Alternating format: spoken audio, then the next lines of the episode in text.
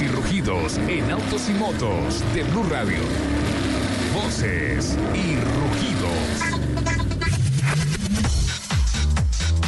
En julio, el fabricante francés de vehículos Renault incrementó sus ventas en el mercado colombiano en un 11.1% versus el mismo mes del año anterior y obtuvo un 19.2% de participación en el mercado de vehículos de pasajeros más vehículos utilitarios livianos, 2.3 puntos más en comparación con el mismo mes del año anterior. El Renault Sandero y el Renault Stayway fue el modelo más vendido en Colombia de la marca en el mes de julio en, 1600, en 1.655 ah, unidades matriculadas, logrando una significativa participación del mercado total en vehículos de pasajeros del 7.3%. También en el top 5 de los más vendidos en Colombia se ubicaron la Renault Duster con 1.200 unidades matriculadas, es el tercer lugar, el Renault Logan con 1.029 unidades en el cuarto lugar. Las tres ciudades colombianas que tuvieron las mayores ventas de Renault en el mes de julio fueron Bogotá con 2.020 unidades, Medellín 863 y Cali con 338 unidades matriculadas. La empresa surcoreana Se ha sumado al selecto club de fabricantes que desarrollan neumáticos sin aire, en el que ya compiten las francesas Michelin y la japonesa Bridgestone. Los neumáticos sin aire son neumáticos que no alojan aire comprimido para brindarles soporte estructural. En la actualidad se los utiliza en vehículos pequeños como cortadoras de césped y carros motorizados de golf. También en máquinas fuertes como retroexcavadoras o en equipos para la extracción minera. Estos neumáticos están conformados por una espuma de poliuretano de celdas cerradas que también está usado en bicicletas y sillas de ruedas. La principal ventaja de los neumáticos sin aire es que no se pueden pinchar y desinflarse. Hancock iFlex es el nombre del neumático sin aire que, se ha, presentado, que ha presentado la compañía de Corea del Sur. Se trata aún de un prototipo capaz de perdurar muchos años y su atractivo reside en su bajo precio por ahora no precisado y por su fabricación a partir de materiales ecológicos. Los amantes de Ferrari tienen ahora la oportunidad única de hacerse de un Ferrari F40, de comprarlo y armarlo pieza a pieza por solo 93 dólares americanos. Esta maravillosa ocasión la ofrece el fabricante de juguetes Lego. En total, el kit completo consta de 1.158 piezas.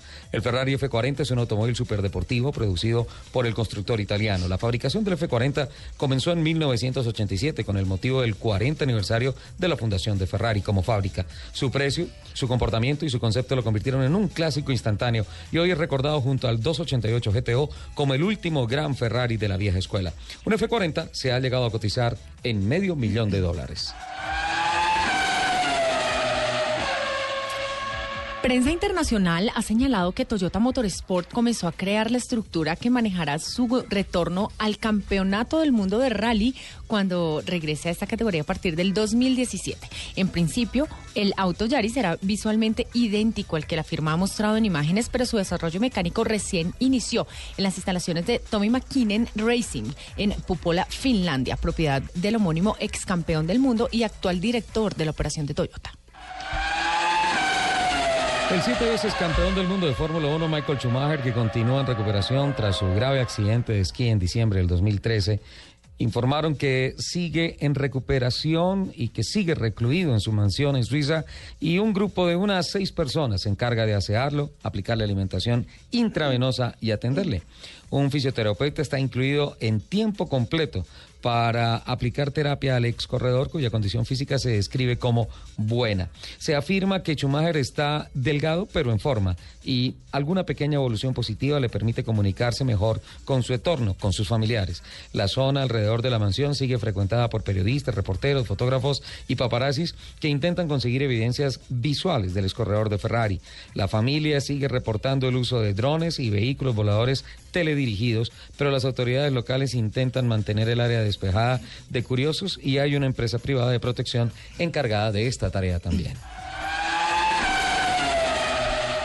Joana María Quant, accionista mayoritaria del fabricante alemán de vehículos BMW y la segunda mujer más rica de Alemania, murió esta semana a los 89 años en Van Hamburg, en el oeste del país. Quant poseía el 46.7 de las acciones de BMW, la empresa que tan solo en 2014 le reportó un dividendo de unos 888.4 millones de dólares. Estuvo casada con Herbert Quant durante 22 años, desde 1960 a 1982, y siempre mantuvo un bajo perfil social. Joana María Cuando poseía un patrimonio personal neto de 14 millones 300 14.300 millones de dólares, según la revista Forbes.